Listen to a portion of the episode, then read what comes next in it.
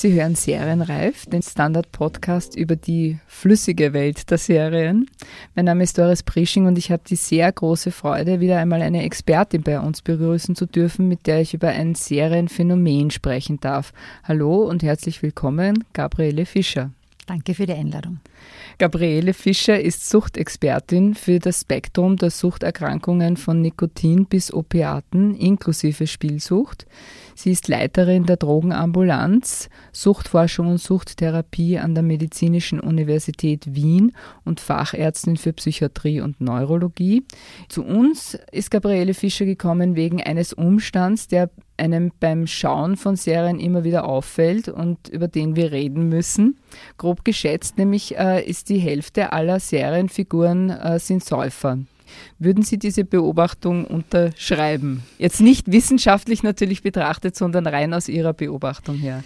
Ich würde vielleicht sagen, ich würde nicht ganz so hart sein in der Konnotation, dass das Säufer sind, sondern ich würde sagen, ungefähr die Hälfte sieht man abgebildet, wo sie regelmäßig einen Alkohol konsumieren. Die Frage ist jetzt einmal äh, von vorne weg, ab wann gilt man als Alkoholiker?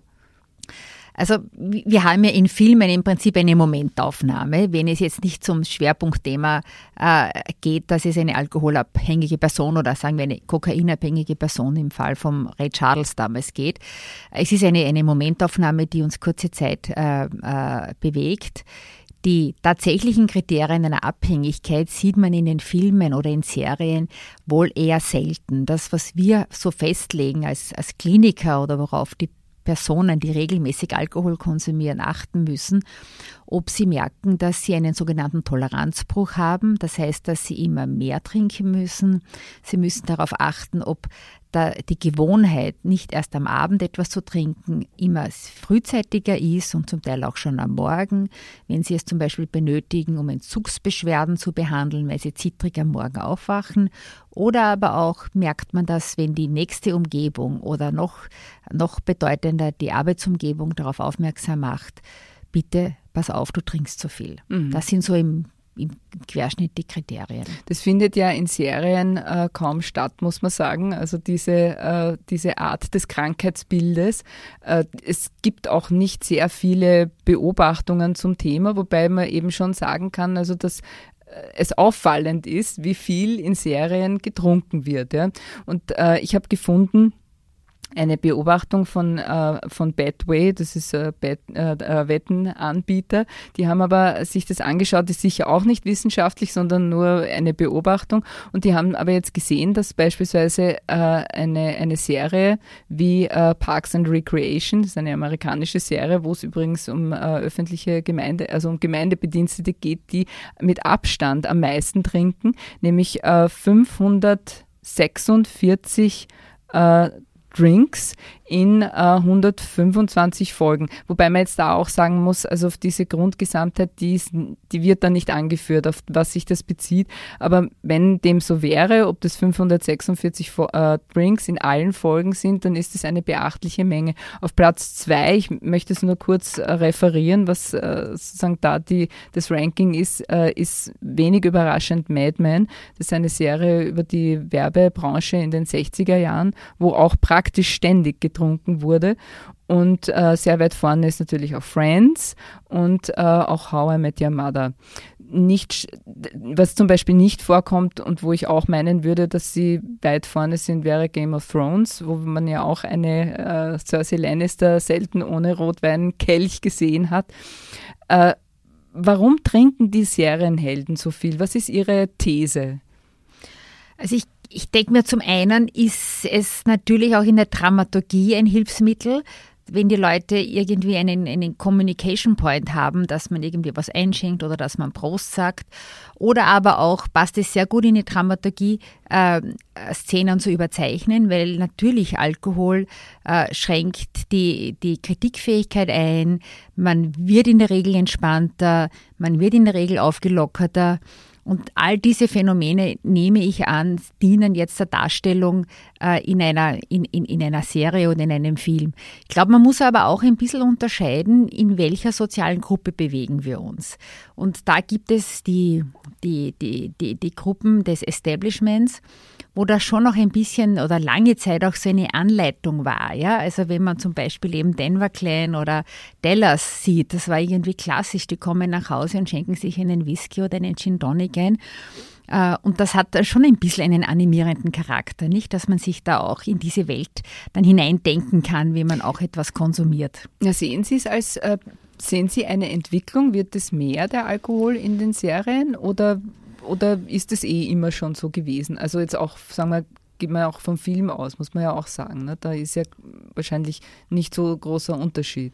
Also wenn Sie mir jetzt gestatten, eine Anleihe mit dem Nikotinkonsum zu nehmen, mhm. mit dem Zigarettenrauchen, da gab es eine ganz klare Policy, dass das eigentlich nicht mehr cool ist und dass das nicht mehr en vogue ist, äh, in den Filmen zu rauchen. Das war in den 80er, 90er Jahren war der Standard, dass die Leute geraucht haben. Das ist völlig verschwunden. Also hier, dieses Phänomen erlebt man beim Alkohol gar nicht.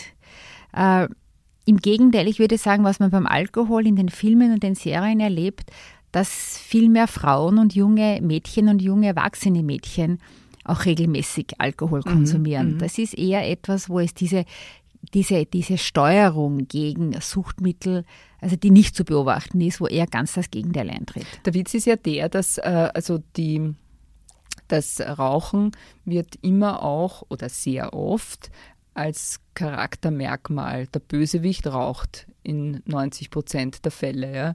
Beim äh, Alkohol ist es nicht so. Die, äh, da trinken tun die Guten und die, und die Bösen sozusagen, kann man naja, ich, ich, ich denke mal, mit dem Nikotin haben wir natürlich eine, eine ganz klare Gesundheitskomponente. Wo kommen die ganzen Filme und die Serien her? Die kommen letztendlich aus dem amerikanischen Bereich. Wir haben eine Action-Suit gehabt mit dem Nikotin äh, gegen die Tabakbetreiber. Und dann ist das nicht mehr en vogue gewesen und die Politik ist ganz klar dahinter gestanden, dass das nicht geht.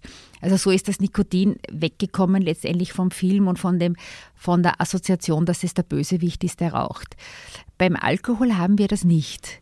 Alkohol ist, äh, wir hatten historisch ein, eine Thematik, aber das ist auch in den Filmen äh, gewesen mit der, mit der mit der toxischen Substanz des, des, äh, des, äh, des verpanschten Alkohols. Das ist ja in den Serien auch sehr gut aufgearbeitet worden. Aber dass Alkohol eine, eine dermaßen auch schädigende Substanz ist, äh, ist in der Öffentlichkeit nicht in diesem Ausmaß präsent oder es hält zumindest nicht Einzug in die, in die Filmwelt.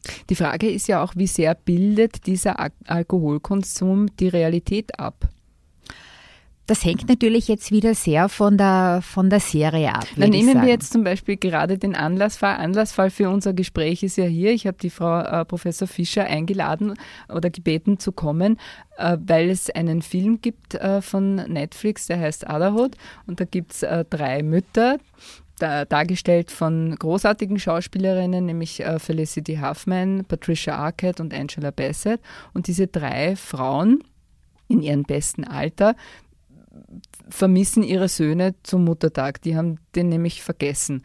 Und jetzt machen sie sich sozusagen zuerst tun sie sich selber leid und dann machen sie sich auf den Weg nach New York und äh, um ihre Söhne dort quasi zu stellen und damit verbunden ist ein gewaltiger Konsum von Alkohol, der mal lustig ist, manchmal aus äh, Verzweiflung getrunken wird. Und, äh, aber es ist eine Menge Alk im Spiel, kann man sagen. Ja.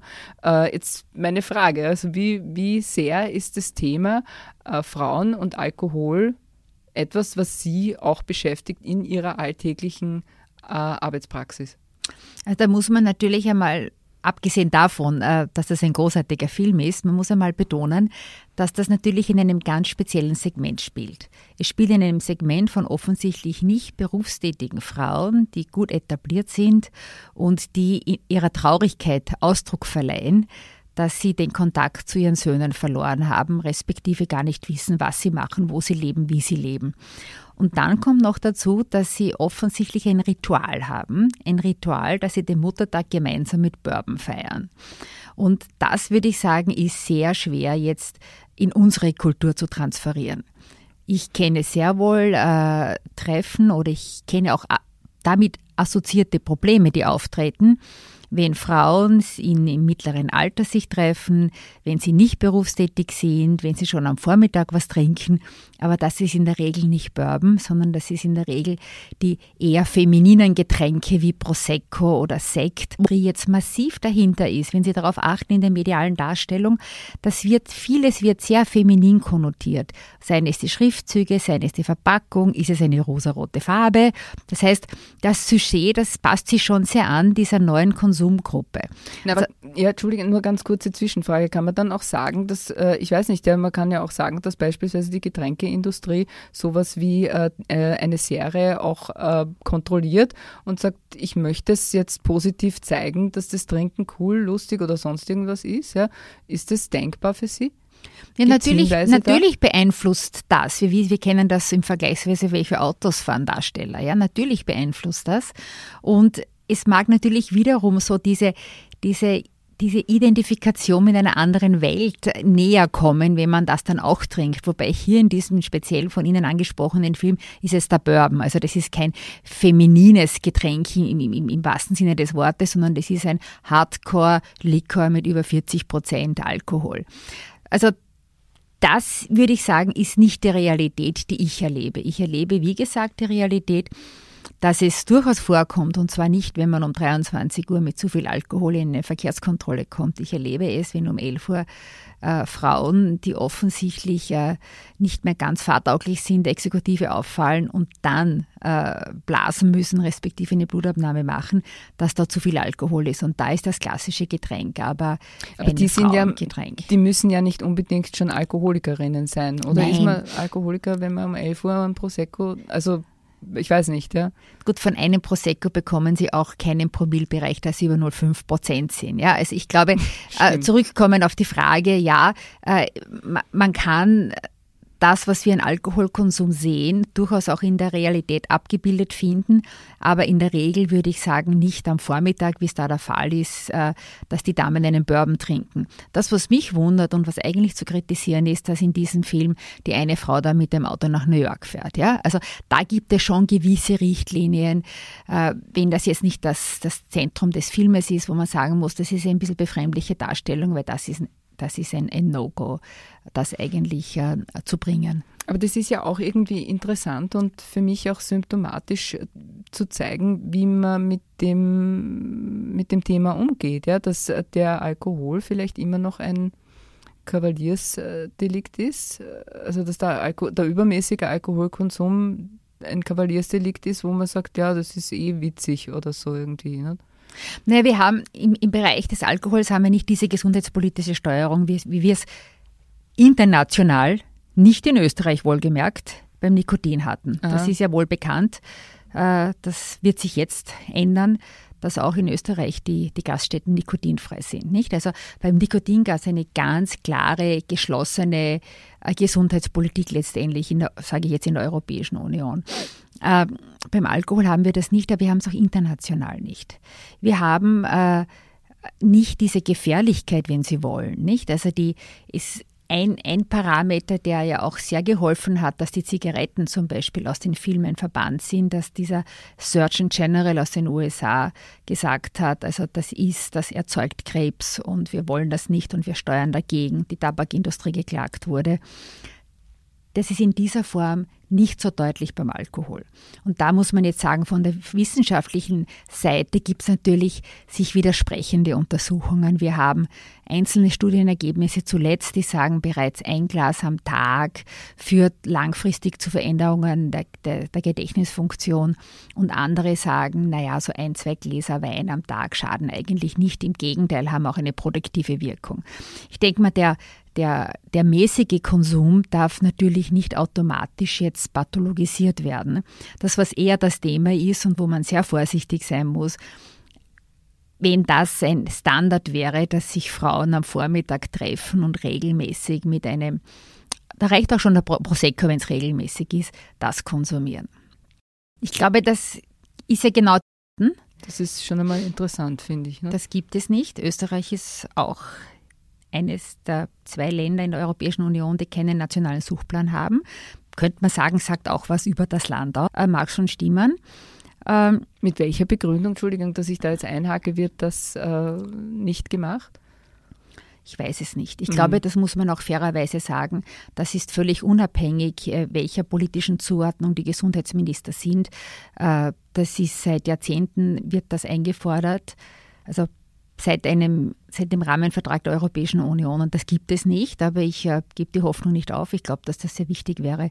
Sie, Sie sagen, es bräuchte einen. Ist natürlich, natürlich. Ja. Und zwar, das impliziert ja und das impliziert ja sehr wohl die geschlechtsspezifische Frage, die Sie angesprochen haben. Wie ist das bei Frauen unterschiedlich als bei Männern?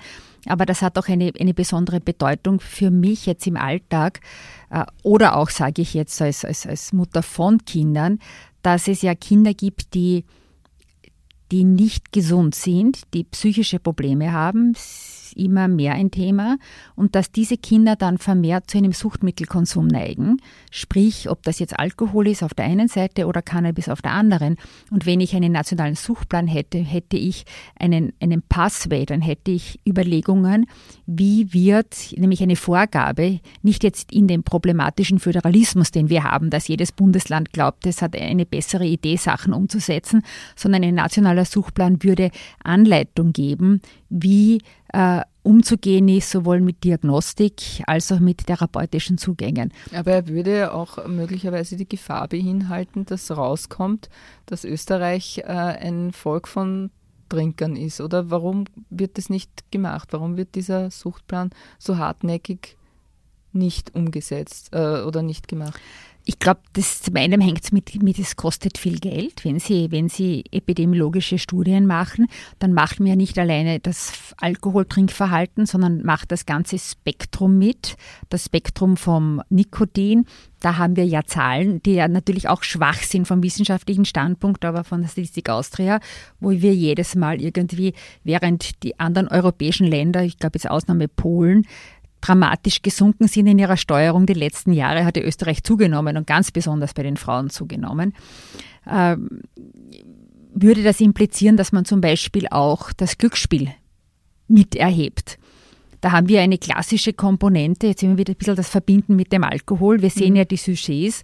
Frauen gehen sie ins Casino, es ist ein Frauentag. Sie haben irgendwie relativ äh, entspannt, locker das Casino dargestellt und sie haben die rosaroten äh, Getränke respektive Bier in den schönen äh, Gläsern dargestellt, was Frauen eben speziell ansprechen sollte. Äh, und das Glücksspiel hat in Österreich, wenn man jetzt Anleihe nimmt, und wir können nur Anleihe nehmen an Deutschland, indem wir voraussetzen, dass unser Verhalten ähnlich ist, das hat eine Häufigkeit von unter 1%. Und wenn man die Tageszeitungen liest, hat man manchmal das Gefühl, äh, Österreich ist das Las Vegas Aha. der Europäischen Union. Das heißt, äh, trotzdem ist es eine Verführung, die da im Gange ist, kann man sagen. Nein, es ne? verführt. Man, man, wir, wir, wissen, dass diese Sujets durchaus verführen, nämlich sei es der Blick in die große Welt oder sei das magische Denken. Und die Kombination ist dann natürlich gefährlich, nicht? Wenn ich zu viel trinke, dann habe ich eine, eine reduzierte Kritikfähigkeit und dann spiele ich auch mehr. Und das sind Verführungen, die nicht gut sind. Und da könnte man sagen, das eine ist Freizeitverhalten Dazu kann man wirklich animieren. Aber auf der anderen Seite kann man sich auch überlegen, ähnliche Sujets zum Beispiel, wie wir haben beim Nikotin, die nicht gebracht werden, respektive nicht in der Umgebung von äh, Schulen, Kindergärten etc. Mhm, mh. Das heißt also, man kann jetzt so generell keine Aussage machen über das äh, unterschiedliche Trinkverhalten zwischen Männern und Frauen. Naja, da, Sie können schon insofern einen, einen, einen Unterschied äh, äh, manifestieren, dass es eine gewisse Häufigkeit von alkoholkranken Männern jetzt gibt, die ihren Beginn schon in den mit 15, 16, 17 haben, wo leider so klassische Muster sind. Die haben Autounfälle, die, die sind viel in Konflikte äh, und die dann tatsächlich, das ist beginnt immer mit einem Missbrauch oder schädlichen Gebrauch und dann tatsächlich eine, eine, ein manifestes Problem entwickeln. Bei den Frauen ist eine besondere Gefahr, und das ist jetzt wieder wie beim ganzen Gesundheits- und Krankheitsspektrum, wenn sie in der Familie Betroffene haben, ist ihr Risiko höher, dass sie eher so um 45 dann noch Gefahr laufen, tatsächlich eine Abhängigkeit zu entwickeln. Das ist aber dann schon die Lehre, oder? Ist das nicht die, diese Lehre? Nein, es ist, es ist nicht die Lehre. Es ist eine, es ist eine äh, es ist bei einer gewissen Gruppe, wo eine familiäre Belastung besteht. Das ist, ein, wenn Sie wollen, ist das ein ganz ein klassisches Beispiel. Da kommen Töchter oder junge Frauen, die haben in, in, in Familien, wo zu viel Alkohol konsumiert wird, ist sehr häufig wahnsinnig viel Gewalt. Das ist kein entspanntes oder geborgenes Aufwachsen für diese Mädchen. Die sind eher abgeschreckt. Und dann merkt man aber, dürfte sehr viel mit dem hormonellen Zyklus zusammenhängen, dass eine gewisse Empfindlichkeit bei denen besteht um 45. Das ist aber nur bei diesen Frauen, die schon eine familiäre Belastung haben. Allgemein muss man sagen, äh, hat sich das Trinkverhalten der Frauen insofern verändert, als sie deutlich mehr trinken. War das Verhältnis noch bis vor 10, 15 Jahren 3 äh, zu 1, Männer auf Frauen, entwickelt sich das Richtung in Richtung 2 zu 1 nun. Und das hat mit vielen Faktoren zu tun. Das hat zum einen mit dem Faktor zu tun, der Emanzipation, der erfolgreich beruflichen Integration, was früher traditionell war, dass halt Männer nach der Arbeit auf ein Bier, auf Wein etc. gehen, äh, entwickelt sich in den letzten Jahren in, dies, in diesem Segment bei Frauen. Und dann haben wir ein, ein ganz anderes Segment, das sind die, sind die von Armut bedrohten Personen. Das weiß man, dass äh, das Gesundheitsverhalten und der Gesundheitszugang viel schlechter ist bei Personen, die an der Armutsgrenze leben.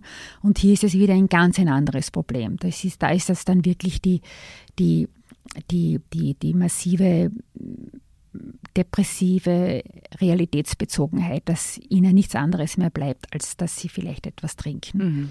Also das sind zwei ganz andere Segmente, aber auch das nimmt zu. Das trifft aber Männer gleich wie Frauen sozusagen, also aus diesem Grund zu trinken. Das trifft Männer gleich wie Frauen, aber es betrifft auch immer mehr Frauen. Also wir haben ein ganz ein großes Problem zum Beispiel im Bereich des Obdach, der Obdachlosigkeit, wo auch die Ressourcen viel mehr für Männer geschaffen sind noch als für Frauen. Aha, inwiefern? Dass es viel mehr Möglichkeiten gibt, Männer unterzubringen als Frauen unterzubringen. Ganz besonders dramatisch ist das in den Bundesländern. Wien ist hier ja relativ äh, gut versorgt noch. Tatsächlich, also es gibt quasi Schlafstellen für Männer, aber für Frauen gibt es zu wenig. Ich würde jetzt sagen, es gibt, es ist, es ist für Männer noch deutlich besser als für Frauen. Und wir haben ein deutliches Gefälle. Es ist in Wien viel besser viel bessere Versorgungsstrukturen, als sie zum Beispiel äh, in der Steiermark oder im Kärnten sind. Das ist eine, eine, eine dramatische Situation. Ja? Also mhm. wenn Sie wollen, im, im Bereich der Tätigkeit der Menschenrechtskommission erleben wir das immer wieder, dass eben Alkohol mit, mit vermehrter Gewalt assoziiert ist und dann kommt es zu massiven Übergriffen gegen Frauen. Und da muss die Exekutive Stunden mit diesen Männern durch die Gegend fahren, weil es kalt ist, weil es Winter ist, weil es keine Ressourcen und keine Anlaufstellen gibt. Also die, das Segment der, Arme, der, der, der Obdachlosigkeit oder Personen in der Armutsgrenze mit einem Alkoholproblem ist ein dramatisches, aber wir haben auch durchaus ein zunehmendes Problem bei den ähm, jüngeren Frauen, also bei den Mädchen wissen wir, oder bei den jugendlichen Mädchen wissen wir das sowieso von diesen Binges, von diesem massiven Alkoholkonsum. Äh, da ist praktisch kein Unterschied mehr zwischen Männern und, und, und, zwischen jungen Burschen und Frauen. Aber auch bei den Frauen, so bis, bis mit 30, 35, ist es eine gewisse Etablierung, regelmäßig Alkohol zu konsumieren. Da hat man früher gesagt, Komasaufen dazu. Gibt es das noch? Komasaufen, ich, äh, Komasaufen, es, sind, es ist das es wechselt das Trinkverhalten nicht nur unter, unter den Geschlechtern, sondern auch über die Lebensspanne. Und das eine ist, und so. so e, also Kummersaufen ist ein klassisches Phänomen der, weiß ich nicht, 20-Jährigen oder keine Ahnung, ich weiß nicht. Na, jünger, jünger, jünger. würde ich sagen. Ich glaube, das ist so ein, in den USA hat man das von den College-Studenten, die sind ungefähr 20 äh, Jahre. Äh, wir erleben das Phänomen natürlich auch, bisschen jünger meist. Äh,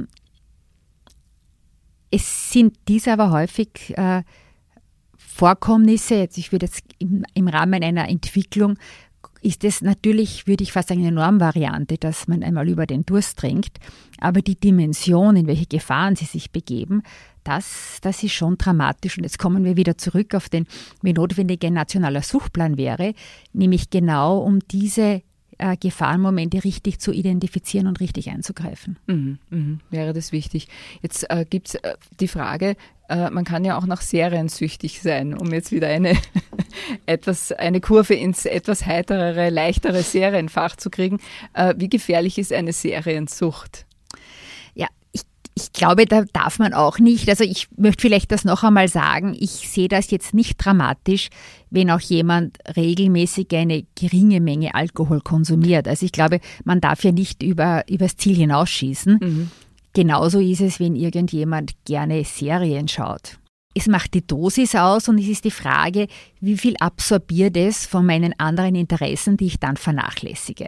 Ich, ich halte es für massiv überzogen, äh, Zustände überrascht zu pathologisieren und zu sagen, mein Kind ist computersüchtig, mein Kind ist seriensüchtig oder aber auch Erwachsene. Es ist eine Frage, wie ist es integrierbar in den Alltag und wie sehr werden andere äh, Interessen oder Aktivitäten vernachlässigt, die zum eigenen Schaden sind. Mhm. Das heißt also Binge-Watchen, wie man so schön sagt, ist per se noch keine Krankheit. Nein, ich, ich warne auch davor. Ich glaube, wir müssen nicht alles äh, jetzt mit Diagnosen versehen. Hier gilt wiederum das Gleiche. Das ist eine Frage, in welcher Lebensepisode ist das.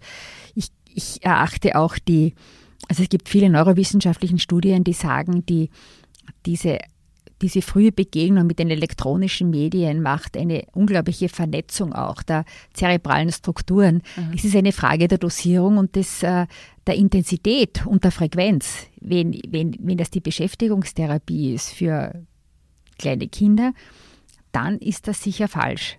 Aber wenn es eine, eine Begegnung ist, und dann ist es auch nicht dramatisch. Wenn, wenn irgendjemand jeden Tag eine Schokolade isst, mag es dramatisch sein. Aber wenn man das ein oder zweimal macht, dann Mhm. Also das ist heißt, es auch in den Genuss hinein. Es führt nicht ja. in die totale Isolation äh, hinein, wenn man quasi eine Serie pro Tag schaut. Das ist aber schon viel.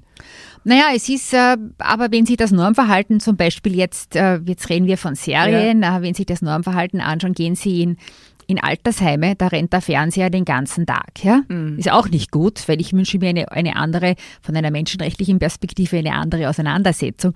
Oder ich wünsche mir auch eine Auseinandersetzung der Diskussion über Fernsehserien. Also die Frage ist, wie sehr in Isolation betreibe ich das? Es ist auch ganz einfach, wenn Eltern äh, besorgt sind wegen des äh, Bildschirmkonsums. Es ist eine Frage, wie wird das gemacht? Ist es isoliert über ein Wochenende, ohne dass man stören darf? Oder hat das einfach episodisch äh, äh, auch eine gewisse Funktion der Entspannung? Die, die Reizüberflutung und die Ansprüche an die, an die jungen Leute werden ja auch immer mehr. Mm, mm. Und haben Sie eine Seriensucht? Ich habe keine Seriensucht, weil ich äh, ja, oh doch, ich sehe ich seh mir gerne Krimis an, ja. Ich sehe mir gerne Krimis an und äh, das heißt also sozusagen aus der Sichtperspektive sind äh, Serien nichts anderes als Alkohol. Ich mich hinwenden, wenn ich ein Alkoholproblem habe oder wenn ich mich äh, oder wenn ich glaube, darüber mit jemandem sprechen zu müssen. Ich glaube, wichtig sind hier einmal die Allgemeinmediziner wenn es die noch gibt, nämlich am Land, ich komme ja vom Land, die, die Familienmediziner, die kennen ja letztendlich auch die familiäre Belastung. Die sind ja in der Regel großartige Diagnostiker, die wissen schon, worauf man aufpassen müsste. Was in Österreich, glaube ich, viel zu gering ausgeprägt ist, ist der präventive Charakter, dass man vielleicht schon vorher etwas macht. Wenn man im, im städtischen Bereich lebt, in jede jede psychiatrische Ambulanz. Da sollte man keine Angst haben, in psychiatrische Ambulanzen zu gehen. Man sollte dieses Stigma ablegen, was natürlich wünschenswert wäre und was in Österreich nicht ist, was es in anderen Ländern schon gibt, dass eben geschlechtsspezifische äh, Zugänge auch sind, dass, weil man ganz genau weiß, dass Frauen, wenn sie das Gefühl haben, und das erlebe ich auch, wenn zum Beispiel Führerscheinabnahmen sind um 11 Uhr am Vormittag, die dann zur Begutachtung kommen müssen, wegen nicht eines Glases Prosecco, weil hier kommt man nicht in diesen Promillbereich, dass, dass es sehr schamhaft erlebt wird. Und ich glaube, diese Scham sollte abgelegt werden und man sollte auch natürlich geschlechtsspezifisch den Zugang wählen und, und wenn schon etwas passiert, die Situation auch aus, ausnützen, um hier präventiv tätig zu sein. Mhm, alles klar. Gut, dann sage ich vielen herzlichen Dank, Frau Gabriele Fischer, für dieses wirklich sehr interessante, spannende Gespräch. Ja, und das war's äh, für heute von Serienreif.